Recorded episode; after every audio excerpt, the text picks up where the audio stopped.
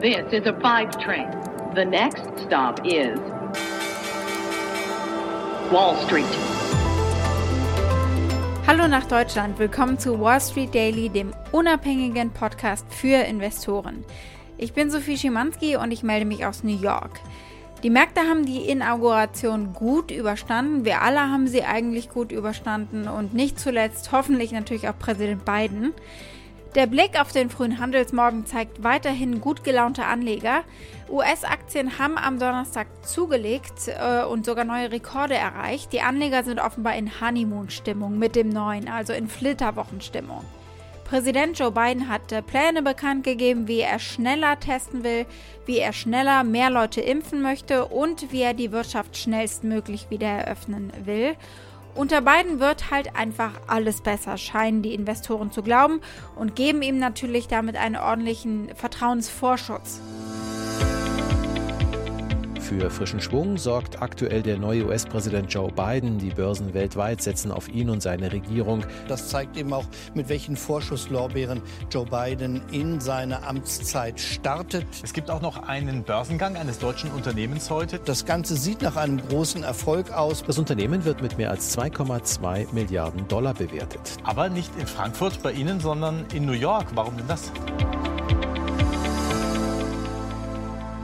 Mai Theresa schauen wir uns heute auch an, aber erstmal reden wir über den neuen im Weißen Haus. Wir gucken drauf, äh, was zu erwarten ist an der Börse beim ersten Jahr von Joe Biden. Und wir äh, schauen auch drauf, wie es letztendlich eigentlich unter Trump gelaufen ist an den Aktienmärkten. Wir werfen einen vorausschauenden Blick auf die Zahlen, die es heute Nacht von Intel und IBM gibt. Und äh, die Aktie des Tages, wie vorhin angekündigt, ist eben My Theresa. Was können die Anleger erwarten von den ersten 99 Tagen unter beiden, wenn heute jetzt Tag 1 ist? Es gibt äh, glücklicherweise viel an historischen Daten, die mir CFRA-Marktstratege Sam Stovall diesen Morgen auch äh, frisch geschickt hat. Good morning, Sophie. Sam Stovall here. Ich finde diese historischen Verweise immer sehr hilfreich und auch sehr interessant, äh, auch wenn sie nur eine Richtung natürlich vorgeben und kein Gospel sind, wie Marktstratege Sam Stovall es äh, selbst sagt. History is a guide, but it's never gospel. Aber spannend sind sie natürlich trotzdem. In den ersten 100 Tagen unter einem neuen Präsidenten, unabhängig wer, hat der Markt seit 1953 durchschnittlich 1,6 Prozent zugelegt und äh, unter einem neuen demokratischen Präsidenten mehr als unter einem neuen republikanischen Präsidenten. Da hat er nämlich im Schnitt verloren in den ersten 100 Tagen. Das hättet ihr jetzt wahrscheinlich auch nicht gedacht, oder? Dass demokratische Präsidenten marktfreundlicher sind als republikanische offenbar. Und nun bei beiden scheinen alle extra zuversichtlich, aber da sagt mir der Chief Economist und Global Strategist von ADM Investor Services International, Mark Ostwald, das ist nicht nur Bidens Verdienst in erster Linie, sondern es ist das billige Geld, das die Notenbank in den Markt pumpt und äh, das uns irgendwann auch einholen und Probleme machen oder uns beißen wird, hat er gesagt. The question is, can we actually ever extricate ourselves from all the excess liquidity that central banks are pumping in and continue to pump in? And secondly, what are we going to do about the mountain of debt? Uh, those are questions going forward. And at some stage, they will probably come back to bite us. Und was wir an keinem Tag so wunderbar machen können wie heute, wir haben nach vorne geblickt, aber wir können jetzt natürlich auch ganz toll nach hinten blicken und die Bücher schließen sozusagen, was die Aktienmarktperformance von Trump betrifft. Denn wer so prahlt. Uh, the stock market's just broken 30,000. Never been broken that number. That's a sacred number, 30,000. Nobody thought they'd ever see it. Ja, der muss dann eben auch liefern. Und hat er das? Was meint ihr? Der Dow Jones Industrial Average hat während der Trump-Präsidentschaft eine Rendite von 56 Prozent erzielt. Das entspricht einem jährlichen Gewinn von 11,8 Prozent. Und das ist die beste Leistung eines republikanischen Präsidenten seit den 20er Jahren. Aber die Werte von vorhin, die haben das ja quasi schon angedeutet. Äh, die Demokraten sind in der Regel besser für die Märkte in den ersten äh, Tagen.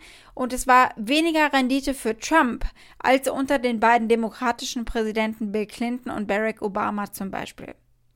Während der Präsidentschaft von Trump hat der Dow Jones 126 neue Allzeithochs erreicht. Das war ein bisschen mehr als bei Obama, aber deutlich weniger als bei Bill Clinton. Wir sind immer noch in vollem Lauf in der Berichtssaison hier und äh, heute sind äh, noch die beiden Tech-Giganten Intel und IBM dran, die liefern nachts und wir schauen mal, was ihr erwarten könnt. Was letztendlich dabei rausgekommen ist, das können wir dann gerne morgen im Wall Street Daily besprechen. Aber gucken wir erstmal auf Intel, die von denen Apple weniger Chips kaufen will, weil sie eben ihre eigenen nutzen. Intel selbst hat vor etwa einer Woche gesagt, dass der Umsatz im vierten Quartal die eigene vierteljährliche Prognose übertreffen wird. Intel hat aber nicht gesagt, um wie viel. Aber ein Analyst äh, hat es möglicherweise für Investoren herausgefunden. In einer Kundenmitteilung vom Mittwoch schrieb er, sein Team ähm, hat berechnet, dass Intel im Quartal 600 bis 700 Millionen US-Dollar mehr Umsatz gemacht hat als erwartet bislang. Eine Besonderheit, wenn es um die Zukunft des Unternehmens und der Aktie geht, Intel hat ja letzte Woche den CEO-Wechsel angekündigt, weg von Bob Swan hin zu Ex-CEO von VMware Pat Gelsinger. Und das hat der Aktie gut getan. Mad Money Host Jim Cramer sagt, kein Wunder, denn der Neue weiß alles, was es zu wissen gibt über Cloud, über Semiconductors, also über die wichtigsten Geschäftsbereiche eben. Intel sei ein Diamant, der aber erst wieder poliert werden müsste, um zu scheinen und vor allem um die Konkurrenz wie AMD und Nvidia einzuholen. Er sagte aber, verkaufen würde er die Aktien der Konkurrenz wegen dieses äh, Wechsels noch nicht. Die Umstrukturierung wird noch was dauern. Pat Gelsinger's a terrific executive, and he knows both the future of where we're going, like data center, cloud. Uh, that's VMware, and he also knows semiconductors, which would be terrific. He's a he's an engineer by background. Great scoop today by David Faber.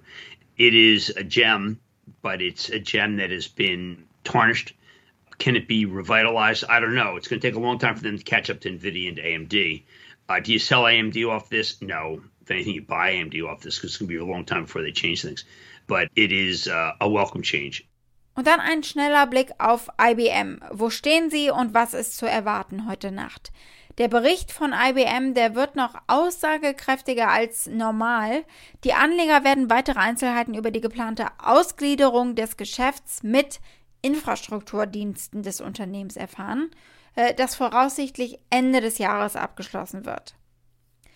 IBM hat keine Prognose für das vierte Quartal abgegeben wegen der Pandemie, also wir wissen nicht so ganz genau, was kommen wird.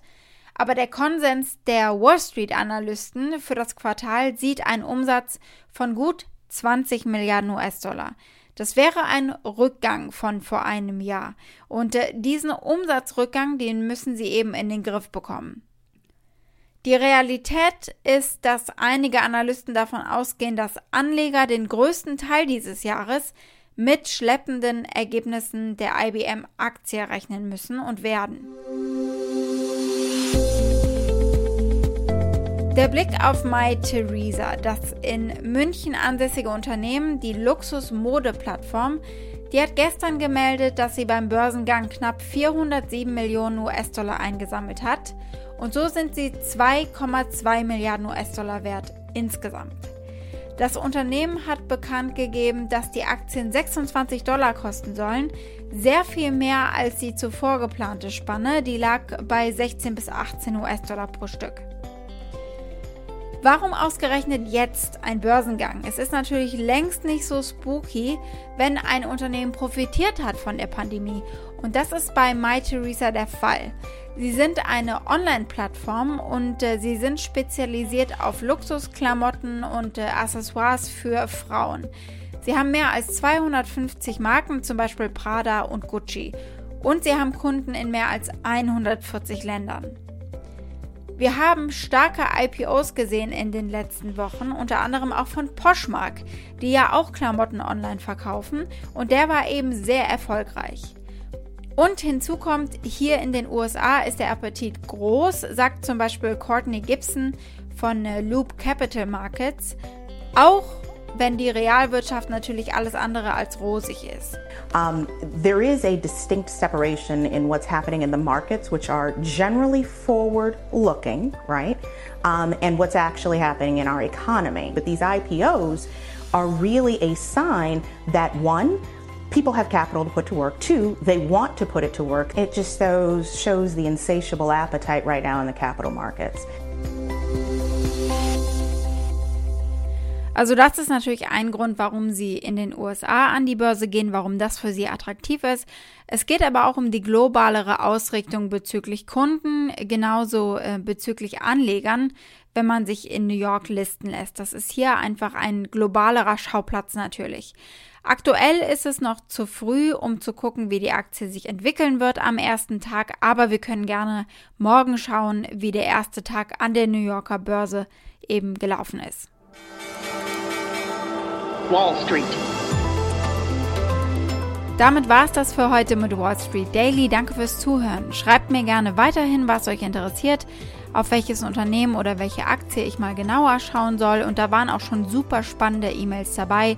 Meldet mir weiterhin oder schickt mir eine Sprachnotiz an wall-street-daily at mediapioneer.com.